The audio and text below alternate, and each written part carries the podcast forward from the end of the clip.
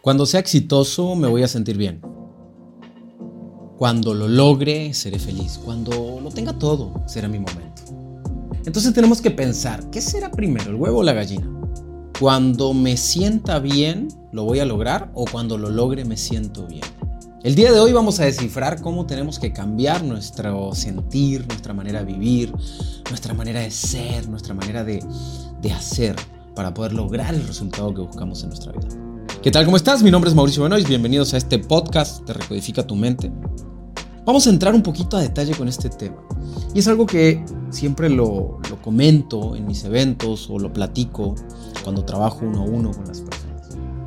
Primero que nada tenemos que entender que para poder llegar a ser esa persona que queremos ser, tenemos que empezar a sentirnos esa persona. Primero para ser un campeón tengo que sentirme campeón. No es que me voy a ser campeón sin sentirme campeón. Recuerdo una entrevista que le hicieron a Maradona cuando tenía como unos 13 años, 14 años, que le preguntaron, ¿cuál es tu sueño?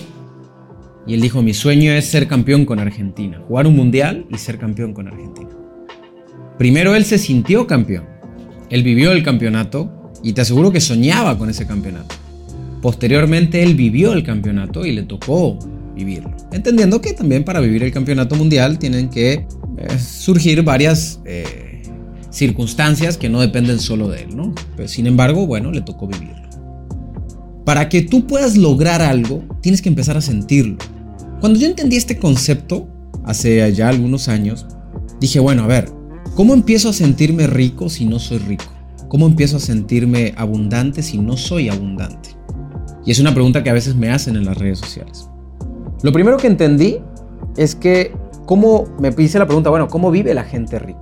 Yo era personal trainer de diferentes personas y iba a sus casas.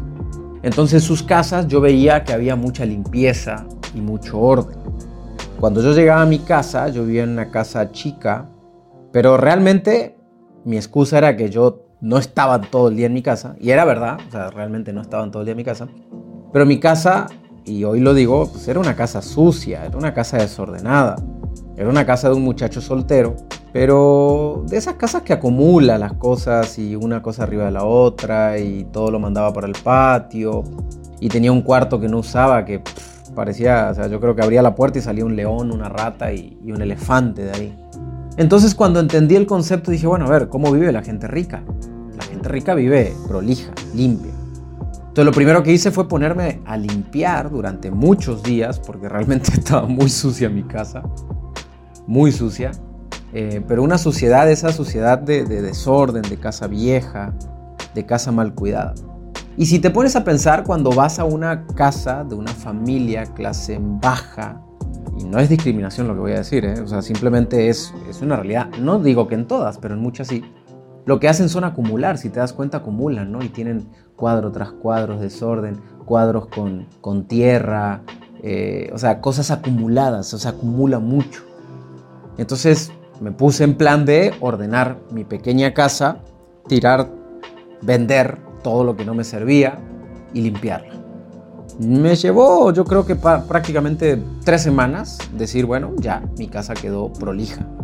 Obviamente mi casa tenía un piso de cemento, o sea, no tenía piso, o sea, era puro cemento.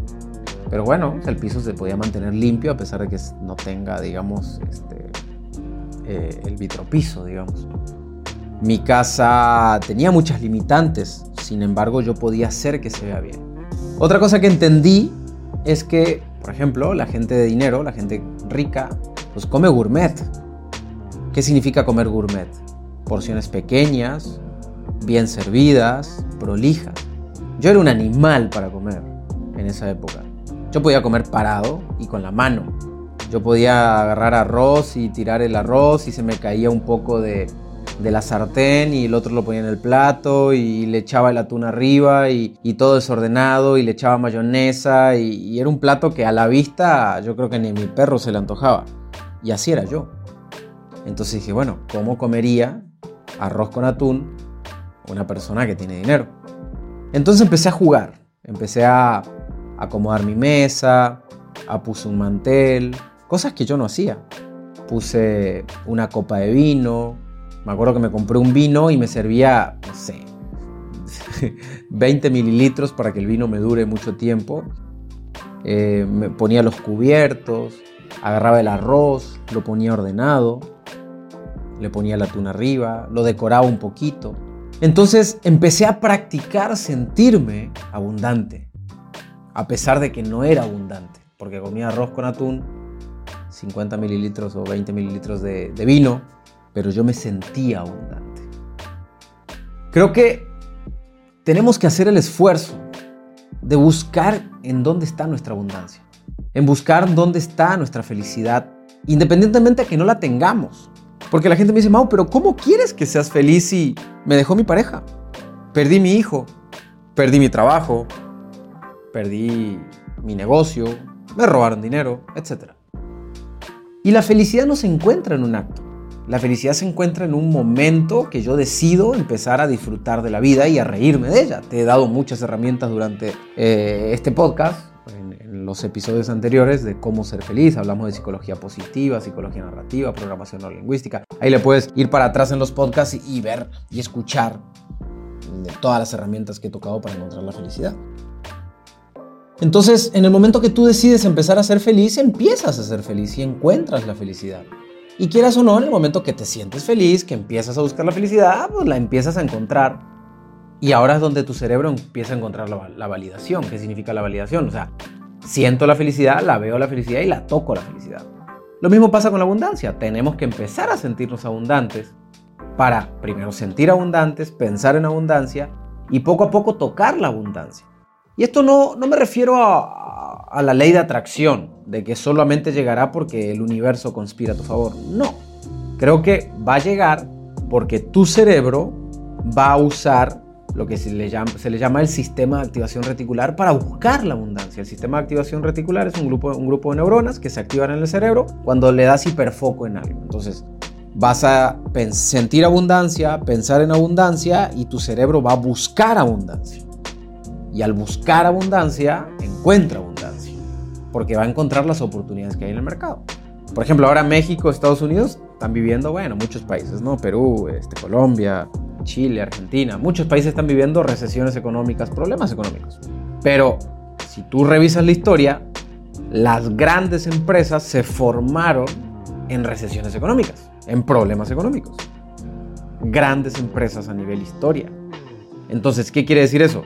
Que cuando hay un problema hay gente que activa su sistema de, de, activación reticular, busca hacer hiperfoco en buscar la solución y encuentra una respuesta. Las respuestas no llegan solas. Aunque yo eh, entiendo perfectamente una teoría que ya hablamos un poquito de física cuántica, donde creo fielmente que el universo co-crea con nosotros, co-crea, ¿vale? No solo trabaja el universo, no solo trabajamos nosotros, el universo también de acuerdo a la energía que colocamos, el universo conspira o no conspira un poco. Sin embargo, depende de la energía que nosotros provoquemos. Así que el universo no va a hacer nada cuando nuestra energía no está indicada o no está bien utilizada.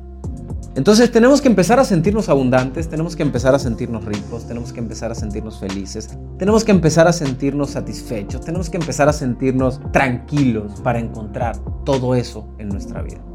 No va a aparecer nada en tu vida que no hayas sido capaz de sentirlo antes. Acuérdate de esto. No va a aparecer nada en tu vida que no lo hayas sentido antes. Así que ten cuidado con lo que estás sintiendo.